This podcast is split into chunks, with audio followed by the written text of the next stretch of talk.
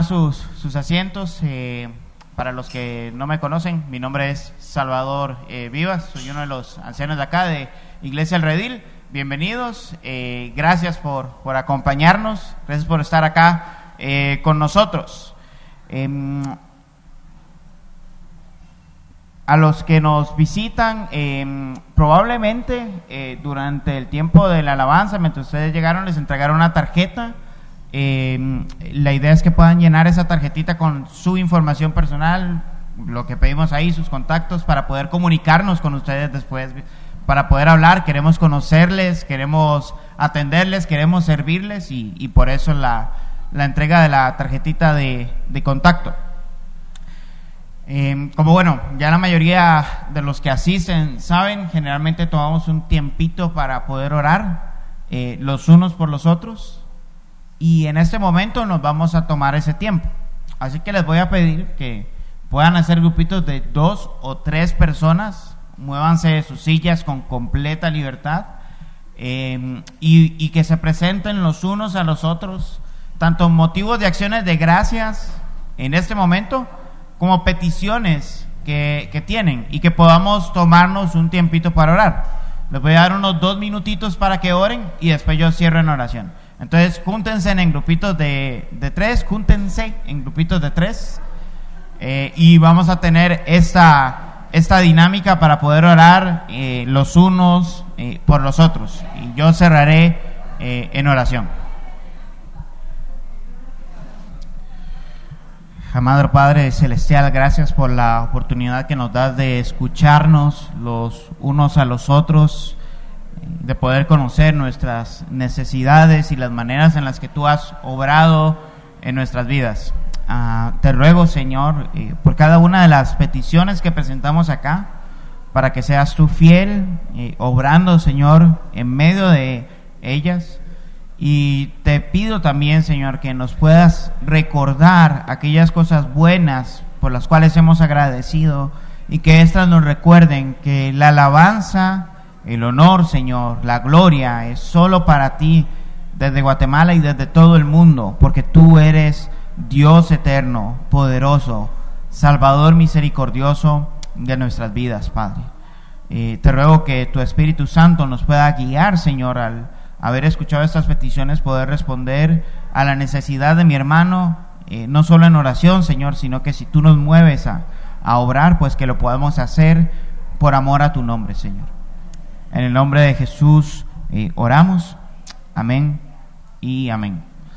Si no les dio tiempo de terminar de orar, sigan orando entre semana, búsquense entre semana. Es una buena oportunidad para pedir un cafecito, para, para tomarlo y para, para compartir eh, juntos. Bueno, eh, este es el momento en el que le vamos a pedir a los padres que puedan llevar a sus niños entre 3 y 11 años a las clases. Em, les pedimos generalmente esto, que el papá, un papá lleve a sus niños para que puedan conocer a los maestros y maestros y padres, entrelazar amistad y poder compartir. A los papás que se quedaron, em, en esta ocasión el maestro va a traer a su niño después de la prédica porque vamos a tener el tiempo de la, de la Santa Cena.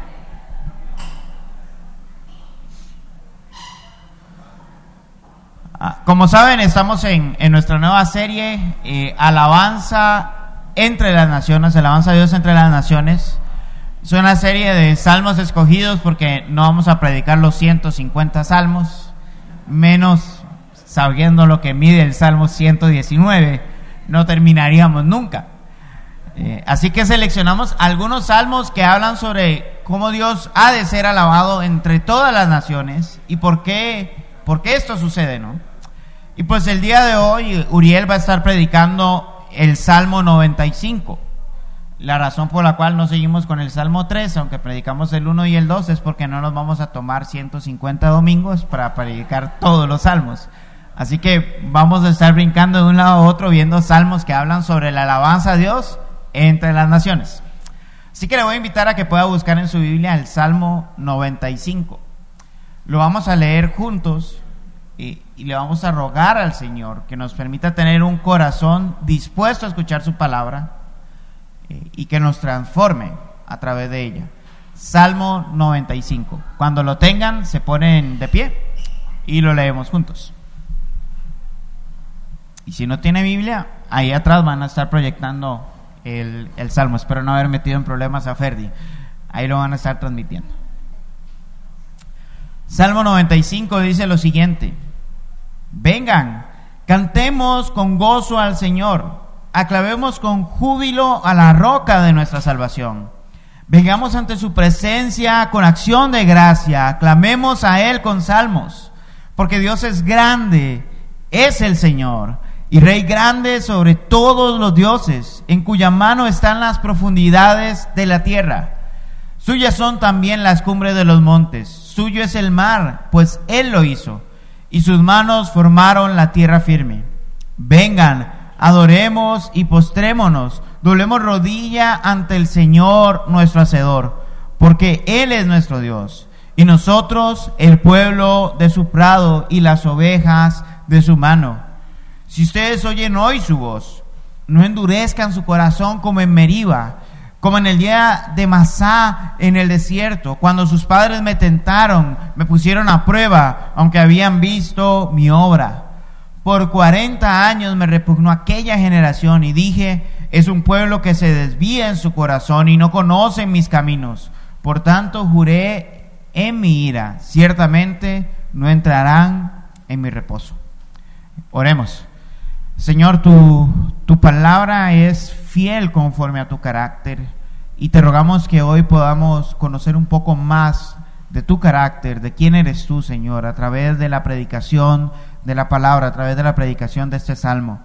Te ruego que nuestros corazones, nuestros oídos, nuestras mentes puedan ser receptivas a tu palabra, Señor, y que tu Espíritu Santo nos transforme para poder vivir conforme a tu voluntad, Señor y a Uriel en la prédica, Padre, que él pueda confiar en la exposición del texto y que todo el trabajo que él ha hecho durante la semana para poder predicar, Señor, eh, rinda fruto. Fruto para tu gloria, fruto para exaltar tu nombre desde Guatemala y desde todas las naciones, Señor. En el nombre de Jesús oramos. Amén y amén. Pueden tomar su lugar. Muy buenos días, mi nombre es Uriel y Hoy traje, mascarilla porque me anda, amanecí con un poquito de síntomas de gripe. Gripe de hombre, dice Salva. Así que posiblemente me va a poner muy grave más tarde. Em, pero bendito Dios, aquí puedo estar esta mañana y acompañarnos, acompáñenme a conocer a través de este salmo cómo Dios es digno de ser adorado. ¿Cuántos de ustedes no, ¿cuántos de nosotros no bailamos el granito de mostaza? Yo, a mí me tocó bailar el grano de mostaza. ¿Alguien sabe de qué no, sabe de qué estoy hablando? empujar por las filas a todo el mundo para bailar. ¿Quién alguna vez brincó para llegar al cielo? Porque había un cantante que decía, el que no brinque no va para el cielo y todos brincando, ¿verdad? Obviamente. Entonces el tiempo de alabanza, sinceramente, suele ser o... Perdón, simetría el tiempo de alabanza suele ser o muy rígido, alguien que no se va a mover, porque soy un adulto, ¿verdad? Y otros que es que David bailaba y se brincaba y, y, hacen, exageramos en nuestra, en nuestra expresión, pero también exageramos en nuestra rigidez. Sin embargo, hay algo que sí es cierto. Dios es digno de ser adorado. Él merece nuestra adoración. Eso es algo real, ¿verdad?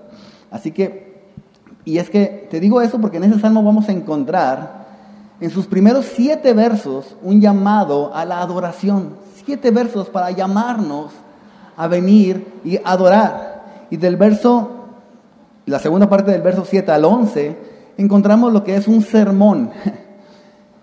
Una una aplicación a la vez de estos primeros siete versos están aplicados como de una forma negativa en los siguientes versos.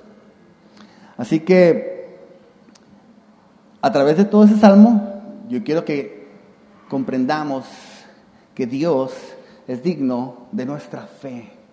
Es digno, Él merece que nosotros pongamos nuestra fe en Él, porque Él siempre ha sido fiel. Así que, sin más, por favor, acompáñeme nuevamente a leer estos primeros siete versos que son el llamado a la adoración. Dice el verso 1, vengan, cantemos con gozo al Señor, aclamemos con júbilo a la roca de nuestra salvación. Vengamos ante su presencia con acción de gracias, aclamemos a Él con salmos, porque Dios es grande, porque Dios grande es el Señor, y Rey grande sobre todos los dioses en cuya mano están las profundidades de la tierra, suyas son también las cumbres de los montes, suyo es el mar, pues él lo hizo, y sus manos formaron la tierra firme. Vengan, adoremos y postrémonos, doblemos la rodilla ante el Señor nuestro Hacedor, porque Él es nuestro Dios, y nosotros el pueblo de su prado y las ovejas de su mano. Hasta ahí vamos a dejar ese verso. Dice a todos los creyentes, vengan, cantemos, aclamemos, vengamos, aclamemos. Nos está llamando a todos juntos a hacer esto, porque aunque todo creyente es un adorador en todo tiempo, nos, invita a que lo hagamos esto de una manera colectiva, todos reunidos, todos juntos. Y nos dice cómo debemos hacerlo. Nos dice con gozo, con júbilo, con acción de gracias, con salmos. Esas son las formas, dice en este, en este salmo. Háganlo así, ¿verdad? Y no se trata de que en cada tiempo de alabanza tú tengas que estar brincando o tengas que estar dando giros como remolineando y todo ese tipo de cosas que salen por ahí. No se trata de eso. Es una actitud de nuestro corazón. Es una actitud de nuestro corazón de conocer que, que Dios es digno de ser adorado. Y es una actitud de mi corazón de gozo de poder estar aquí reunido. Y es una actitud de mi corazón de gozo de, del Dios que me salvó, poder cantarle y agradecerle y cantar lo que Él ha hecho. Es una actitud del corazón que se expresa también con nuestro cuerpo. ¿Verdad?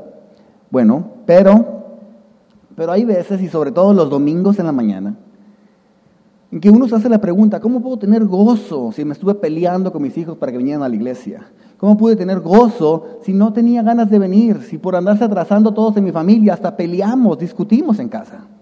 ¿Cómo puedo tener gozo si tenemos una crisis económica? Mañana no sé qué voy a hacer.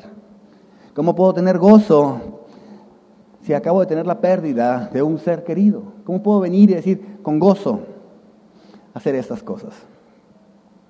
Y yo lo sé, Vivimos en un mundo caído, vivimos en un mundo donde el pecado está dañando y dañando cada vez más y más todas nuestras vidas.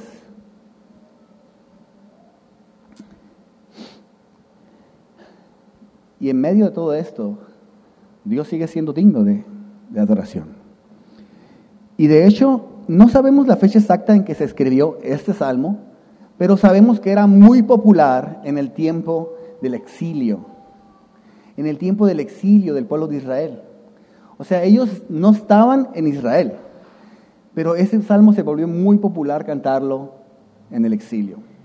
Y, siendo un salmo que te está invitando a ofrecer sacrificios, a venir al templo, a reunirte juntos, y ellos no podían reunirse juntos, no podían ofrecer sacrificios si no había templo. Pero lo cantaban y les llamaba de ánimo. ¿Por qué? Porque al igual que nosotros lejos, pero algo semejante, vivimos en el 2020 con la pandemia, donde no podíamos reunirnos,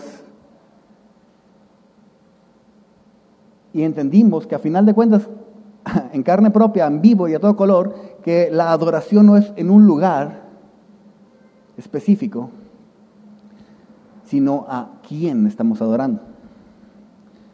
Aún así, buscamos maneras virtuales para poder reunirnos y poder estar conectados mientras que estábamos adorando a Dios al mismo tiempo. Hoy estamos otra vez reunidos aquí, pero ahora entendemos, ¿verdad? Que no es el lugar. Aquí no hay ni siquiera una tarima para decir que aquí no hay un altar, esto no es un altar. Que nuestras vidas son un altar donde se presentan nuestras vidas como sacrificio vivo a Dios todos los días de nuestra vida.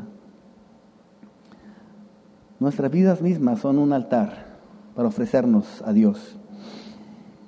Y aún en medio de estas circunstancias difíciles, podemos adorarlo porque Dios es grande, porque Dios grande es el Señor, Rey grande sobre todos los dioses. Y esta frase no quiere decir que sí hay otros dioses, es una forma poética de mencionar que realmente no hay otro Dios fuera de, de quién es Dios.